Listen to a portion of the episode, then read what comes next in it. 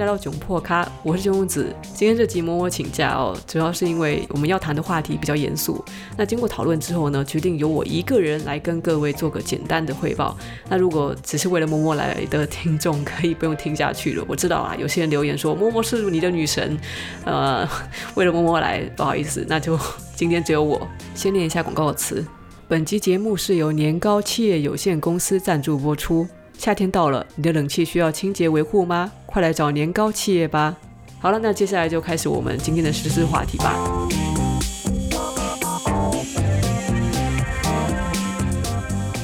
现在时间是二零二零年五月三十日晚上十点半。我们要谈的是通奸除罪化的话题。说到通奸除罪化这则大新闻，我相信如果是年轻的听众朋友，你们的同温层也许都觉得这是一个好消息，都为这则消息而感到欢欣鼓舞。反之呢，如果是比较保守的哦，年纪比较大的听众朋友，有可能对于这个我们的法律产生了这样子的改变，会有一些疑惑，甚至反对的意见。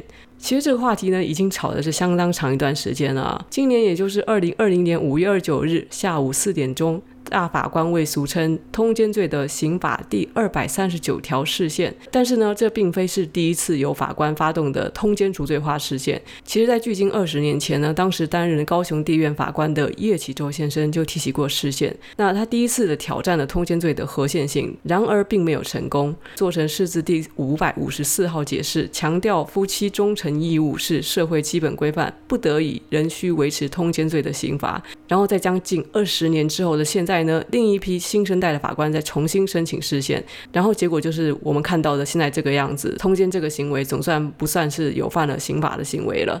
我推荐大家可以去阅读网络媒体报道者哦独家专访了两个人的这个问答的那一篇文章。那两个人分别一个是政治大学法学院教授的叶启周，另外一个人是本次申请释宪法官之一的台中地方法院法官张渊森。这篇文章是从两位不同年代的法官的释宪历程带我们了解。横跨二十年的通奸除罪化挑战到底是什么样子的情况？根据叶启洲教授的说法呢，他认为通奸罪并没有办法真正的保护婚姻。所谓的婚姻到底能不能顺利的运作下去，靠的主要是当事人夫妻两人之间的经营。当婚姻真的破裂，我们也只能去收拾善后，没办法透过刑罚的压力使双方尽到婚姻里性行为的忠实义务。简单的来说呢，他认为国家刑法不应该介入婚姻。而根据张渊森法官的说法，他就认为说，我们应该要去探讨通奸罪到底要保护什么。他汇整的资料，并且分析过后呢，用以下三点来检视这条法律的正当性。第一是夫妻之间关于性的忠诚义务，我们是要保护这个东西吗？那现在的法律规定要不要结婚或离婚，其实都是自己可以决定的。既然国家都不介入两人对于结婚或离婚的选择了，那为什么国家要用刑罚去恫吓人民要对婚姻忠诚，不可以出轨？对不对？这就是一个很矛盾的事情。然后第二点呢，那我们是要保护所谓的善良风俗吗？其实这是一个很抽象的概念。有些人觉得妨碍善良风俗的事情，另一些人可能并不认为如此，各说各话。那更实际一点是，我家的隔壁邻居通奸，他对我有损害吗？他的事情跟我可能完全无关。一个人有没有外遇或通奸，对于国家利益也没有任何的损害。第三，可能是出于报复心理吗？就比方讲，可能是身为一个配偶，对于外遇，我现在感到非常的痛苦，非常的不高兴，所以呢，我想要让他背负刑责，让国家处罚他和小三或是小王。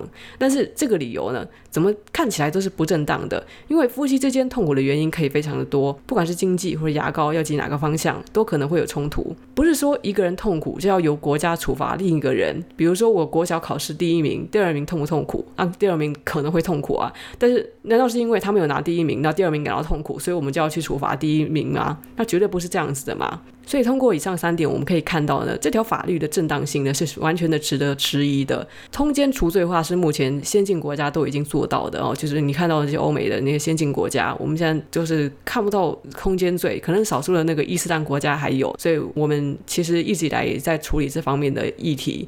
那现在。中间终于除罪化，虽然可能没有被主流民意认同，但是呢，我认为是比较先进的、比较有一个现代化的决策。主因是人民的道德本来就不应该被刑罚捆绑。一个人在婚姻中是否出轨、有没有外遇、是否有令他的配偶感到痛苦呢？是属于个人道德的范畴，所以我们不应该去捆绑他。以上就是我对通奸除罪化这则大新闻的看法哦。这则新闻有引起一些回应啊，比如说有些人认为说啊，大家就会蠢蠢欲动啊，开始想要外遇啦，大家都会想要通奸啊，甚至会有人认为说征信社会不会因此发大财，或是变得没有生意。那我个人是觉得不会有有什么大影响啦，因为一样走民法的路径的话，是可以把通奸的人告到赔得乱七八糟的。尤其是呢，法律要去论断这个通奸罪的时候呢，它在财政的方面是非常非常严格的。就比如说，我们要让通奸罪去成立，有可能你呃，当然不会到说你一定要有所谓的什么性器官的结合的部分都去财政到，这个是不可能的啦。但可能都需要财政，例如说，呃，当事人和小三进了 motel 两个小时不出来，这里面是干嘛？总不可能是盖棉被纯聊天嘛啊，所以这这方面就可以算是一种证据。但是他如果想要以说他就是在盖棉被纯聊天，那也是。可以去抗辩的，所以本来其实我们的刑法里有通奸罪，其实他要实际的判决起来是很不容易的，因为他在财政上是非常的严格。反之呢，如果你是要走民事，呃，去告了这个途径的话，民事的证据要求比刑事要低多了。如果是抓到跟第三者交往，只要是有暧昧啊、牵手啊、交往啊，都可以主张是配偶权受到侵害，而不用证明到通奸的程度哦，更不用证明说什么性器官有没有交合、有没有连结的部分，这些是可以不用证明的。只要有暧昧，这些都可以告得成。所以呢，不管是以前或者是以后。我相信很多律师们都会建议当事人直接去告民事，那民法是一样可以把通奸的人告到赔的脱裤子。其实通奸除罪化有可能造成的一个呃，我觉得最大的影响啊，应该就是说他现在只能用民法去告了，然后刑法已经这条路走不通了嘛，所以他没有办法留有刑法的前科。那我们顺便来聊一聊，一个人被刑法处罚以后，他留有前科，对他究竟会造成什么样的影响？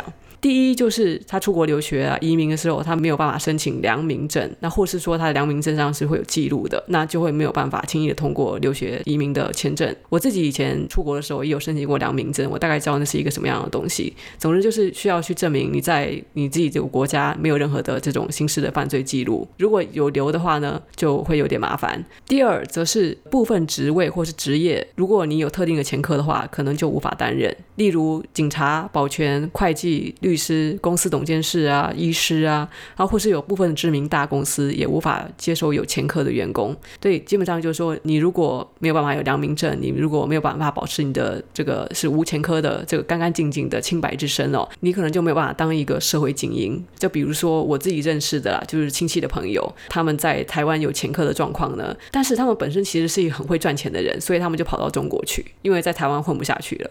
所以啦，有前科这件事情到底要不要在意？除非你就是笃定了你自己会鲁蛇鲁一辈子，你不会成为社会精英，你不会去成为公司老板，成为公司董事，那你也不想去当什么保全啊、警察、会计啊、快律师这些工作，你也不会到知名大公司去工作，那你当然就是不怕你有前科。但是大部分人其实是应该是要在意这个东西的。然后我顺便一提哦，呃，普遍人可能会以为刑法很不容易犯哦，刑法听起来很严重，我们真的很不容易犯吗？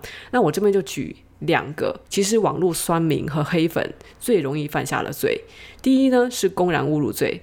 刑法第三百零九条之公然侮辱罪，就是指公然侮辱人者，处拘役或三百元以下罚金。而公然侮辱罪其实并不是说你是针对政治人物或是公众人物就可以完全的免责哦，其实这也是要看那个限度的。那有些人觉得去骂网红白痴啊、脑残啊、废人啊之类的，你以为你不会犯罪，那实际上只是看对方要不要告你，这个刑责是有可能成立的。你也可能觉得罚三百块钱罚金没有什么，那没有关系啊，那你可以试试看，你就罚三百块罚金，但是你同时也会有前科。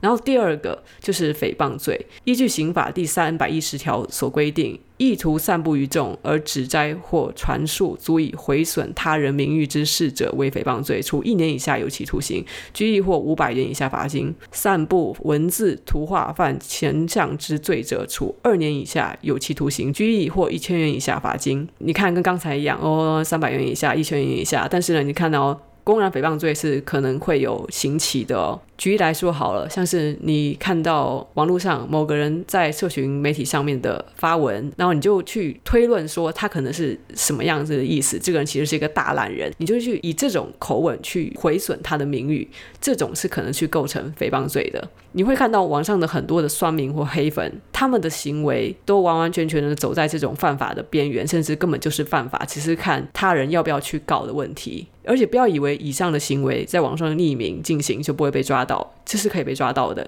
一旦成案，警察就会去做事。那大型的社群网站留言一定留有 IP 记录，所以呢，警察会通过 IP 去找到犯罪者的真实身份。那之前也发生过像木村花这样的事件，我真的觉得年纪轻轻才二十二岁就因为网络霸凌就走了，这件事情真的很不值得。我有找律师讨论过，我们是觉得哦，像这种群体霸凌的事件哦，其实这种加害人越多，越应该给他告下去。他其实可以拿回属于他的名誉，他其实可以不用受他人的伤害，让法律为他主持这个正义。那当然了，木村花他人已经逝世了，我们就不再去做这个检讨。我只是说，就是呃，如果有人啊，你们现在在网络上呢有遇到乡民有公然侮辱或是诽谤的问题的话呢，就是勇敢的站起来，用法律来保护自己。你不一定能让他赔钱，但你搞不好可以给他搞个前科出来。然后有前科的话呢，就是一个非常严重的问题。希望被欺负的人都可以勇敢的保护自己。那今天这集就差不多说到这里喽，嗯，我们下期见，拜拜。